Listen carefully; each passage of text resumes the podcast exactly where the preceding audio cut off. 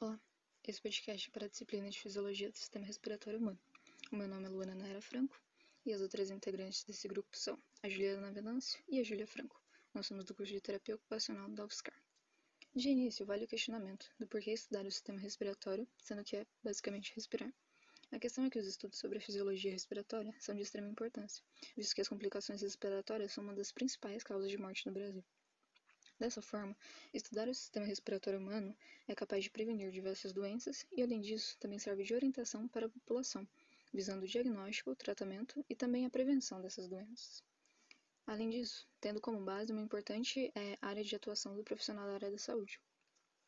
Quando falamos em sistema respiratório, é comum pensarmos de imediato somente na respiração, ou seja, o ato natural de inspirar e expirar, no entanto, nunca paramos para refletir sobre quais órgãos e etapas estão envolvidos nesse processo de respiração. Então, nesse podcast, iremos trazer alguns conceitos e informações que aprendemos em aula. O sistema respiratório é o responsável por fornecer o oxigênio que nossas células necessitam para realizar suas funções de forma fisiológica e ainda manter a homeostase do organismo, assim como eliminar o dióxido de carbono, que é o produto das reações celulares e que pode ser prejudicial para nosso organismo. Primeiramente, os nossos pulmões são o principal órgão da respiração. Ele possui alvéolos, cuja sua função é realizar a troca gasosa, ou seja, quando entra oxigênio na circulação sanguínea e sai dióxido de carbono.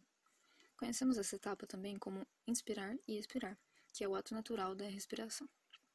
Além disso, o ar quando respiramos passa por diversos ductos auxiliares, como as cavidades nasais, boca, faringe, laringe, traqueia, brônquios e bronquíolos. A seguir, vou comentar brevemente sobre os órgãos que participam do nosso processo de respiração, começando pela narina, que é a parte mais externa. Nosso nariz possui pelos que servem de barreira e que filtram e impedem a entrada de partículas maiores. A cavidade nasal serve de barreira de proteção.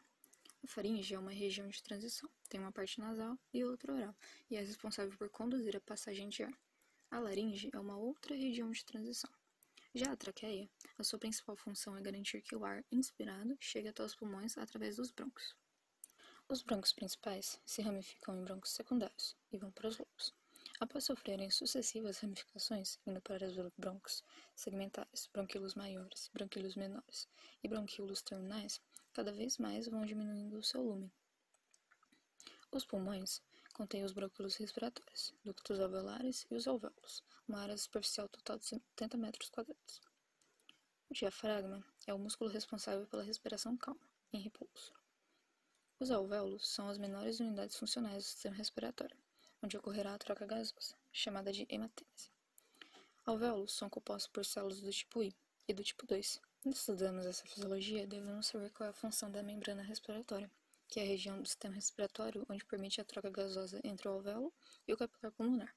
Ela possui uma espessura muito fina, porque caso seja espessa, dificulta a troca gasosa, e além disso, ela impõe pouca resistência à passagem de ar de um lado para o outro.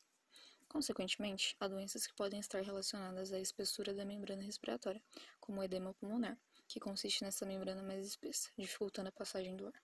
A respiração é uma troca gasosa que ocorre em alguns passos. Desse modo, quando falamos sobre a troca gasosa, nesse caso a hematêmese, também falamos em ventilação pulmonar, cuja sua definição se dá pelo processo de movimento do ar pelas vias aéreas do sistema respiratório. Ou seja, sua função é renovar o ar nas vias aéreas para que ocorra a troca gasosa e também a ventilação pulmonar, é, que é ocasionada pelos movimentos do diafragma, para cima e para baixo, de elevação e abaixamento das costelas. Dessa forma, a respiração pulmonar é realizada através da inspiração e da expiração. E assim, quando falamos em inspiração e expiração, podemos pensar na lei de Boyle e Mariotti, que diz que a pressão absoluta e o volume são inversamente proporcionais. Agora um pouco sobre os músculos envolvidos em repouso. A respiração calma é feita pelo diafragma. Inspiração. Na expiração, o processo é passivo, pois trata do relaxamento do diafragma. Já na respiração forçada, a inspiração se dá pelo diafragma. Intercostais externos, esternocleidomastoide, serrátil, eretor da coluna e escaleno. Já na expiração, os músculos envolvidos são os intercostais internos e abdominais reto, transverso e oblíquos abdominais. Outros fatores que influenciam a ventilação pulmonar são a tensão superficial do líquido alveolar, complacência pulmonar e também a resistência das vias respiratórias. A respiração é regulada através de diferentes mecanismos, por meio da ação dos centros respiratórios da medula oblonga, ações mecânicas, ações químicas, quimiorreceptores periféricos e centrais e também outros fatores. Além disso, os padrões respiratórios consistem em padrão respiratório normal, chamado de eupneia, padrão respiratório costal, chamado de superficial, padrão respiratório diafragmático, chamado de profundo. Quando pensamos em respiração, falamos também no ar que respiramos, e sua maior composição é de nitrogênio, cuja porcentagem é de 78%. A composição do ar é, respectivamente, de 21% de O2, 0,003% de CO2 e 78% de nitrogênio e 0,97% de outros gases. Neste podcast, a gente trouxe muito o conceito da troca gasosa, que ela acontece nos alvéolos pulmonares e se dá pela captação de oxigênio e eliminação de gás carbônico. Esse CO2 chega no ar e se dissolve na camada que reveste essa estrutura. Acaba se difundindo pelo epitélio para os capilares localizados em torno dos alvéolos. E é nesse ponto que surge uma dúvida. Então, como é feita a eliminação do CO2? Já que no meio aquoso o CO2 é um ácido, então ele não pode se acumular nas células, pois é rico em água, precisando então ser retirado do citoplasma. E dessa forma, ele acaba atravessando o espaço intersticial, cai nos capilares e volta pelo sistema venoso até o coração. Lá no coração, esse sangue venoso ele é bombeado para os pulmões, eliminando CO2 na atmosfera através da expiração e, consequentemente, ele é capturado novamente e reinicia o ciclo. Estudar a fisiologia do sistema respiratório é algo complexo, e o conteúdo aqui exposto foi de uma forma mais simplificada para uma compreensão de forma clara e objetiva. No entanto, saber como funciona nosso organismo é essencial, tanto para a formação de profissionais da saúde, quanto para o conhecimento individual. Todos deveriam procurar saber mais sobre o que acontece no nosso próprio corpo, ao menos os mecanismos envolvidos, objetivando assim um autoconhecimento. Falando um pouco sobre do estudo da fisiologia do sistema respiratório.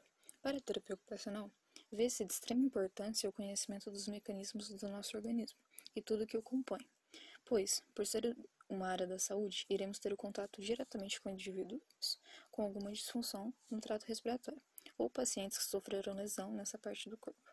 Assim, se faz necessário o nosso conhecimento acerca da fisiologia como um todo, mas nesse caso, principalmente é acerca da fisiologia respiratória, de modo que o conhecimento poderá favorecer e auxiliar dentro de um atendimento. Além disso, diante de um acidente respiratório, as atividades de vida diária do paciente poderão ser alteradas de modo significativo, ocorrendo uma mudança em seu cotidiano, podendo haver adaptações através de intervenção do próprio terapeuta ocupacional, por exemplo, no contexto atual da pandemia, em razão da Covid-19. Para ilustrar a atuação do profissional dentro dessa atualidade e compreendendo as demandas da pandemia, em que uma parcela dos pacientes infectados estão em condições severas, como insuficiência respiratória, e estão internados em UTI e são submetidos à pronação, o terapeuta ocupacional tem um papel importante de atuação em conjunto com a equipe multidisciplinar de cuidados intensivos e, diante do seu conhecimento, pode-se prescrever e desenvolver recursos de tecnologia assistiva, como adaptações para o posicionamento no leito, é, para fim de manutenção e recuperação do desempenho ocupacional. Dito tudo, agradecemos imensamente ao professor Guilherme por nos proporcionar tanto conhecimento nessa semana de aula. Muito obrigada a todos.